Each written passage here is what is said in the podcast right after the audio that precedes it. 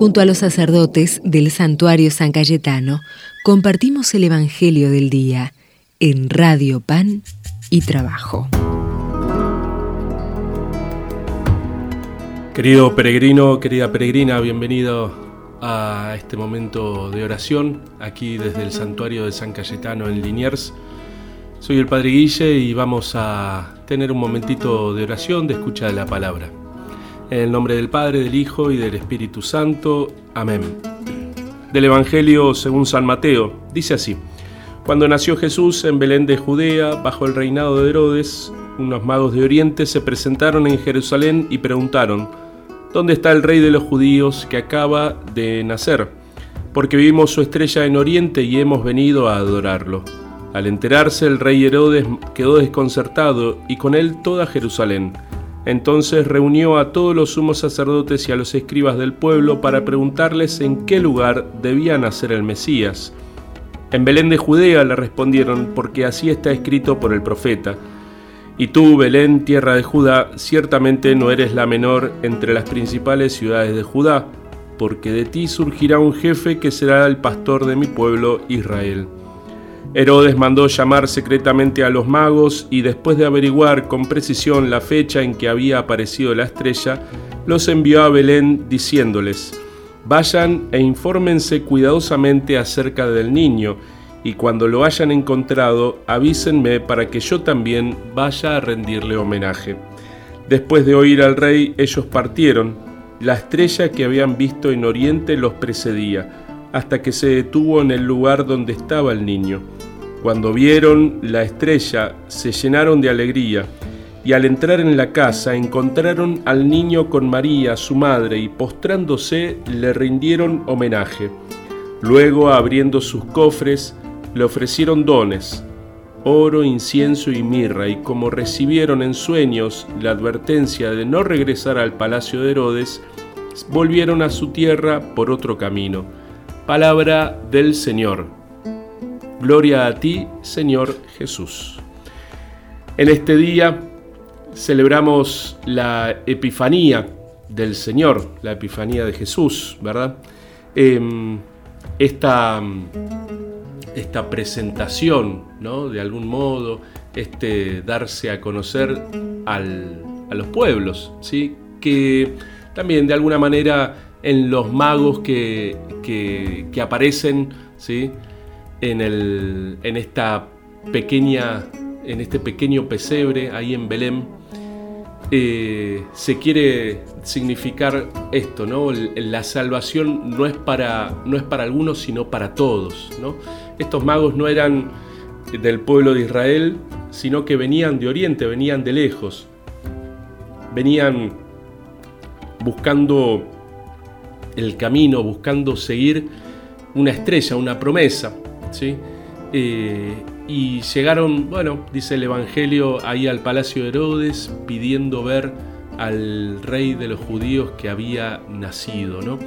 Em, de algún modo se acercan ahí y también ¿sí? saben que en ese palacio no había no había nacido, no estaba este, este, esta promesa, ¿sí? había que seguir caminando. En el medio del poder, en el medio de los palacios, de las riquezas, ese, esa estrella lo seguía empujando a seguir adelante, ¿no? a seguir adelante a, una, a un pesebre. Fíjense que en el, en el medio del palacio no se encuentra la promesa de Dios, no se encuentra el rey de Israel, sino que en un pesebre. ¿sí? Dios elige nacer en un pesebre, así lisa y llanamente. Dios elige aquello que no brilla ¿eh? para traernos la salvación, para traernos la libertad, para traernos la vida nueva. Dios elige aquello que, que no brilla, aquello que no tiene poder, eh, para mostrarnos dónde está el verdadero poder. ¿eh? Para mostrarnos dónde está la verdadera vida. La vida no está en las riquezas, no está en el lujo, no está en el poder, sino que está al contrario en aquello que no brilla, en aquello que nos llama la atención, en aquello que muchas veces he desechado. Bueno, es ahí donde encontramos a este niño Dios, a este rey que a este rey de los cielos que se ha hecho niño y se ha hecho uno de nosotros.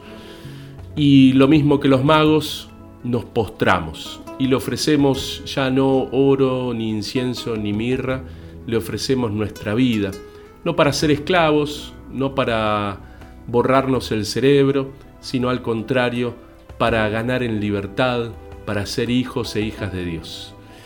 En este día volvemos a, con los magos volvemos a seguir una estrella, ¿eh?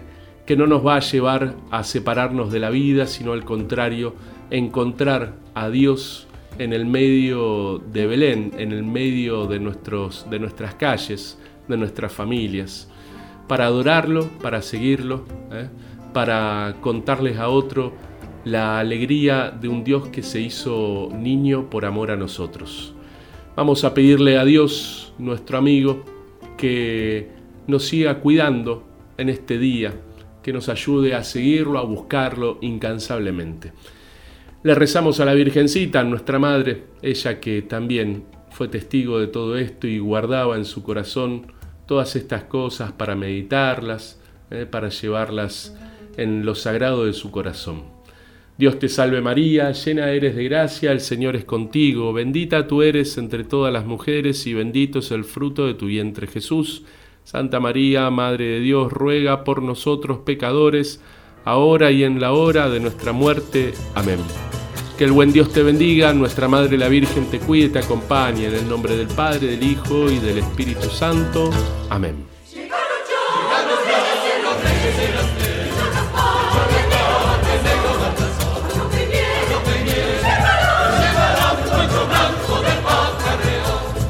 Llegaron ya los reyes eran tres, el Gaspar y el negro Baltasar ropa y miel, llevará un poncho blanco de alpaca real. Changos y quinitas del Mancé, que ya Melchor, Gaspar y Baltasar. Todos los regalos dejarán para jugar mañana despertar.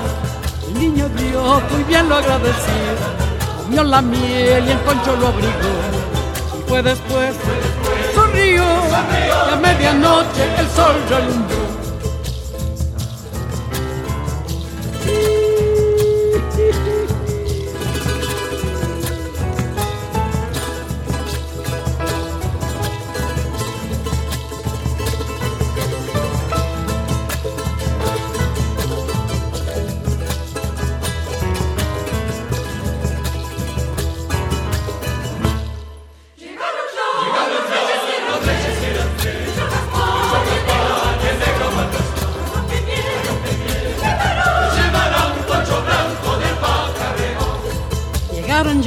los reyes eran tres, George Gaspar y el negro Baltasar, a ropa y miel que llevará un poncho blanco de alpaca real, changos y chinitas de Marcel, que ya Melchor, Gaspar y Baltasar, todos los regalos dejarán para jugar mañana al despertar.